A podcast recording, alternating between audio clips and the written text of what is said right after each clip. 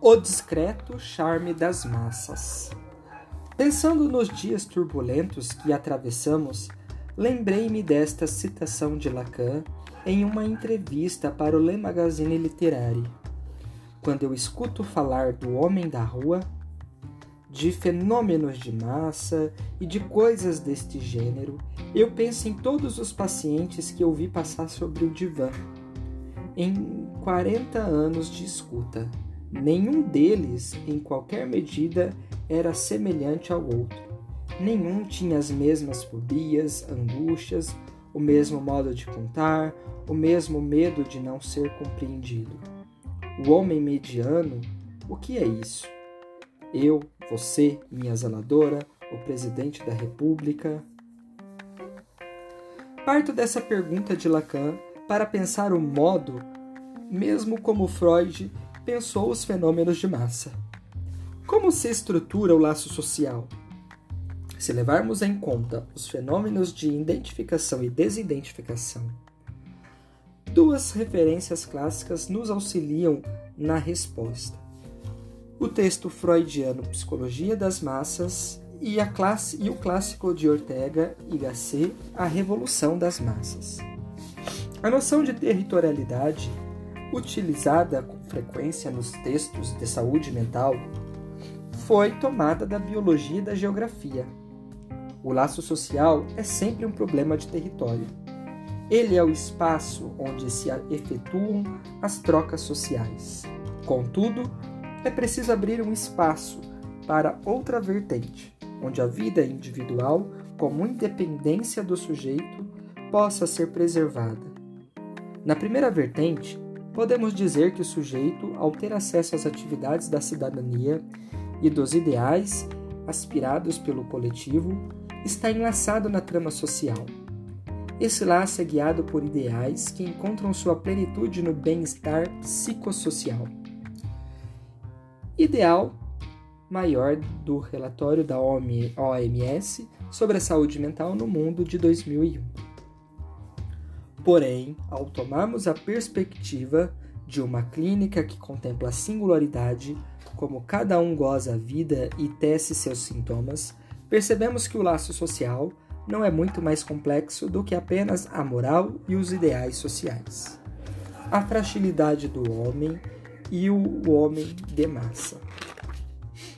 De que modo podemos interrogar a coletividade no mundo contemporâneo? Essa interrogação parte do fato de que os discursos vigentes não garantem necessariamente a adesão do sujeito ao laço social como resultado, temos cada vez mais a formação de comunidades de identificações débeis, que se mantêm apenas por identificações imaginárias. Trata-se de uma debilidade em tomar a palavra a partir de um discurso estabelecido, permanecendo desse modo fragilmente conectados ao outro. Com os movimentos de rua atuais, percebemos que as novas formas de constituição do laço social não seguem o um modelo de identificação ao líder, proposto no famoso capítulo 7 do texto Psicologia das Massas. Freud, quando pensou sua teoria da identificação, o fez em torno da figura do líder, que é inspirado na própria imago paterna. O problema atual é que a identificação ao líder sempre implica uma submissão e renúncia a algum tipo de gozo. Nesse sentido, a ascensão do hedonismo, ou seja, da felicidade a qualquer preço, que é impulsionada pelos deuses do consumo, faz com que o sujeito contemporâneo dispense os grandes líderes que possam representá-los na sociedade. Forma-se uma sociedade de descrentes felizes, ou seja, o sujeito contemporâneo não busca reconhecimento como antes. Ele prefere gozar diretamente dos objetos que tem às mãos, quer seja um novo smartphone ou um punhado de cocaína.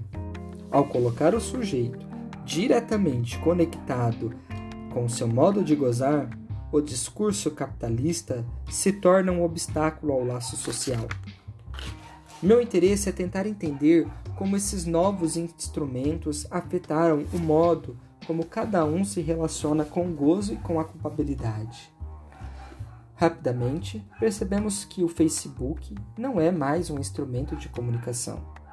Ele é um instrumento de adição.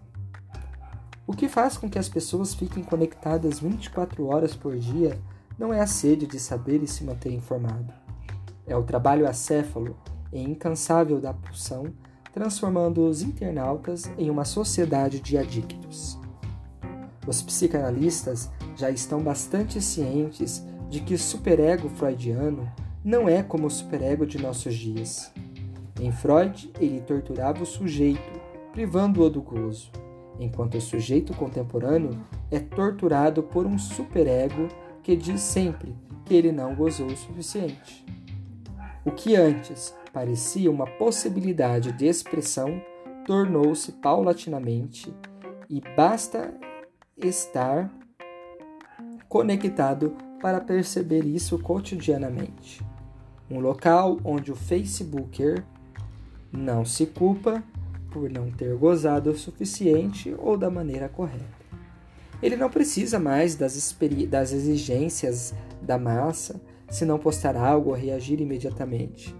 Ele mesmo se sente culpado por não participar do banquete identificatório. Não creio que a função da psicanálise seja separar o homem de suas causas, mas sem dúvida devemos trabalhar pela, pela desidentificação. O charme das massas vem justamente dessa possibilidade que ela fornece ao sujeito de deliberar seus pensamentos, os mais ferozes, com relação ao outro, sem passar pela experiência da culpabilidade. Estar na massa alivia todo o sujeito do peso do superego, já que ele se apaga por trás da máscara do todos agem assim. Não é por acaso que toda manifestação de massa por mais severo e dramático que seja o motivo, sempre acaba com uma em uma celebração com aspectos dionisianos.